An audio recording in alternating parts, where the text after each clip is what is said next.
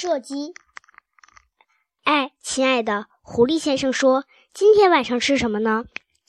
我想咱们今晚就吃鸭子吧。狐狸太太说：“如果你愿意的话，就弄两只肥鸭来，咱们俩吃一只，孩子们吃一只，就吃鸭子吧。”狐狸先生说：“邦斯的鸭子可是最好的，那可要小心呐，亲爱的。”狐狸先生说：“我在一英里之外就能闻到那些蠢货的气味，我甚至能够通过气味辨别他们谁是谁。伯吉斯身上散发的是烂鸡皮的恶臭味，邦斯身上带着一身鹅肝的臭气，而比恩呢，上上下下都被一股苹果酒的气味团团包围着，那简直就是有毒气体。”是啊，不过千万不要大意呀，狐狸太太说：“你知道他们三个准会在那儿等你的。”别为我担心，狐狸先生说：“回头见。”不过，要是狐狸先生弄明白他们他们三个正在什么地方等着他的话，他就不会这么过分的自以为是了。他们就躲在洞穴入口的旁边，每个人蹲在一棵树后面，手里装着上满子弹的枪。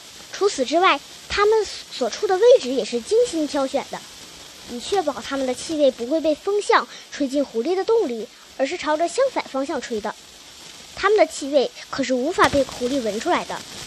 狐狸先生匍匐着身身子，沿着黑暗的地道爬出了洞口。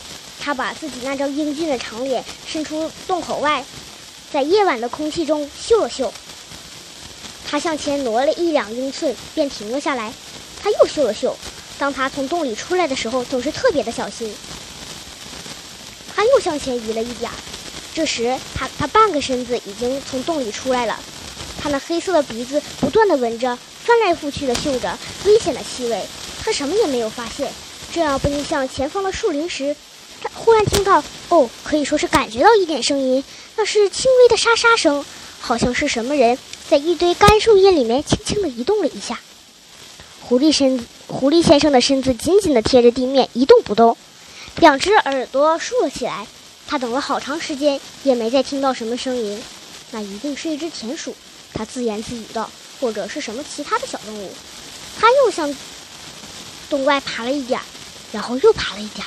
现在他差不多整个身子都露在洞外了。他小心翼翼地朝四周看了一眼，树林里一片漆黑，静悄悄的。月亮在空中某个地方闪闪发亮。就在这时，他那双敏锐的在黑夜里也能看见东西的眼睛。看见了，离他不远的大树后面有一个亮东西。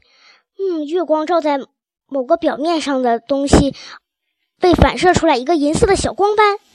狐狸先生一动不动地趴在地上看着他，那到底是什么东西呢？现在他动起来了，他一点一点地抬高。天哪，那是一杆枪！狐狸先生飞快地钻进了自己的洞里。就在这一瞬间，他周围的森林仿佛炸开了锅，砰砰砰砰砰砰。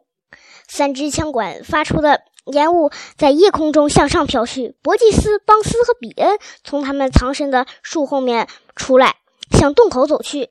我打中他了吗？比恩说。他们之中的一个人照了照洞口，手电筒照到一圈，照到的一圈亮光中，只见地上有一截血迹斑斑、残破不堪的狐狸尾巴。比恩把它拾起来说。我们得到了尾巴，却没逮住狐狸。他把这东西扔到一边去了。他妈的，真该死！波吉斯说道。我我们开枪开得太晚了，我们就应该在他一探头的时候就开枪，那样他就再也不会把头探出来了。邦斯说道。比恩从口袋里掏出了苹果酒，喝了一大口。他说：“嗯，至少要用上三天的时间才能把它。我们可不想在这等着，我们把他们挖出来吧。”啊哈，波吉斯说：“你说的真有道理，我们可以花上几个小时的时间就能把它挖出来。我们知道它在哪儿了。我估计他们全家应该都住在那个洞里。”邦斯说：“那我们可要走运了。”比恩说：“拿铁锹来。”